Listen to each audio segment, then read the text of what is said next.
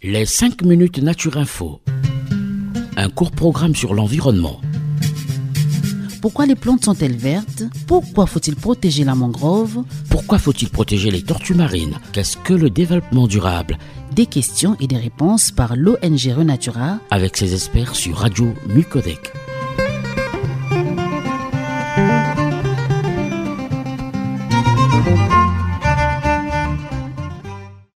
Chers auditeurs, chères auditrices, bonjour. Bienvenue dans les 5 minutes Renatura, la chronique environnementale de l'association Renatura Congo. Aujourd'hui, dans cette émission, nous recevons Boris Lomingu, éducateur à l'environnement chez Renatura, qui va nous dire ce qu'on entend par plante carnivore. Bonjour euh, Boris. Bonjour Chrysler. Toutes les plantes ont un besoin vital de substances nutritives qu'elles puisent habituellement dans le sol.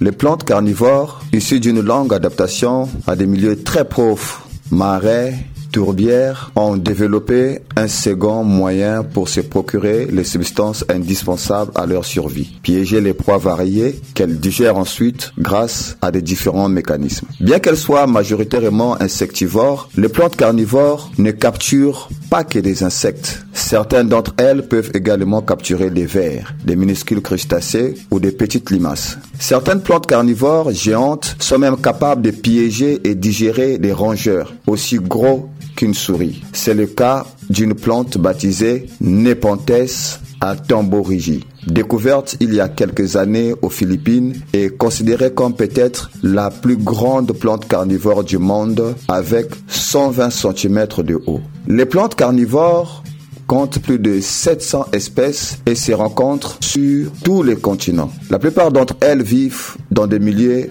marécageux, donc humides, avec un sol pauvre et acide. D'autres sont des plantes épiphytes qui poussent accrochées sur un arbre. Certaines viennent des régions tropicales, d'autres des régions tempérées. Toute plante carnivore est équipée d'un système de pièges lui permettant de capturer ses proies. Selon les plantes, il peut s'agir d'un piège actif, semi-actif ou passif. Les pièges actifs font référence à un mouvement rapide effectué par la plante pour capturer une proie. L'exemple le plus classique est celui des dionnées à trappe-mouche dont le piège à mâchoire se referme dans un mouvement visible à l'œil nu. Les pièges semi-actifs présentent un mouvement plus lent combiné à de la glu. C'est le cas des drosera, dont les feuilles sont recouvertes de poils sur lesquels perlent les gouttelettes gluantes très attractives pour les insectes. Une fois la proie piégée par les poils gluants, la feuille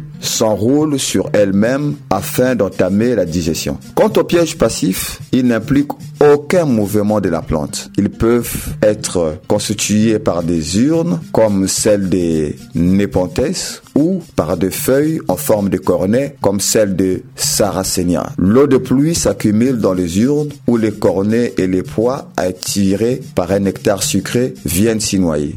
D'autres plantes présentent enfin des pièges à glu passifs qui fonctionnent comme des pièges semi-actifs mais sans présenter le moindre mouvement. Après avoir piégé insectes et pois diverses, les plantes carnivores s'emploient à en tirer les substances nutritives. À cette fin, Certaines vont sécréter des enzymes, d'autres utiliser des bactéries pour décomposer leur poids et quelques-unes associer ces deux processus. Les espèces de plantes carnivores les plus représentatives sont sans doute les dionnées, les nepenthes et les sarracenia, qui sont toutes les trois faciles à entretenir. Merci. Chers auditeurs, chères auditrices, nous venons de découvrir avec euh, l'éducateur Boris Lumingu qu'il y a des plantes qui mangent de la chair, qu'on appelle des plantes carnivores.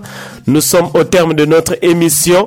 Merci à Monsieur Boris Lumingu. Merci à vous aussi. Pour tous ceux qui ont des questions à nous poser, nous répondons à ce numéro 05 742 42 80. 05 742 42 80. Merci beaucoup.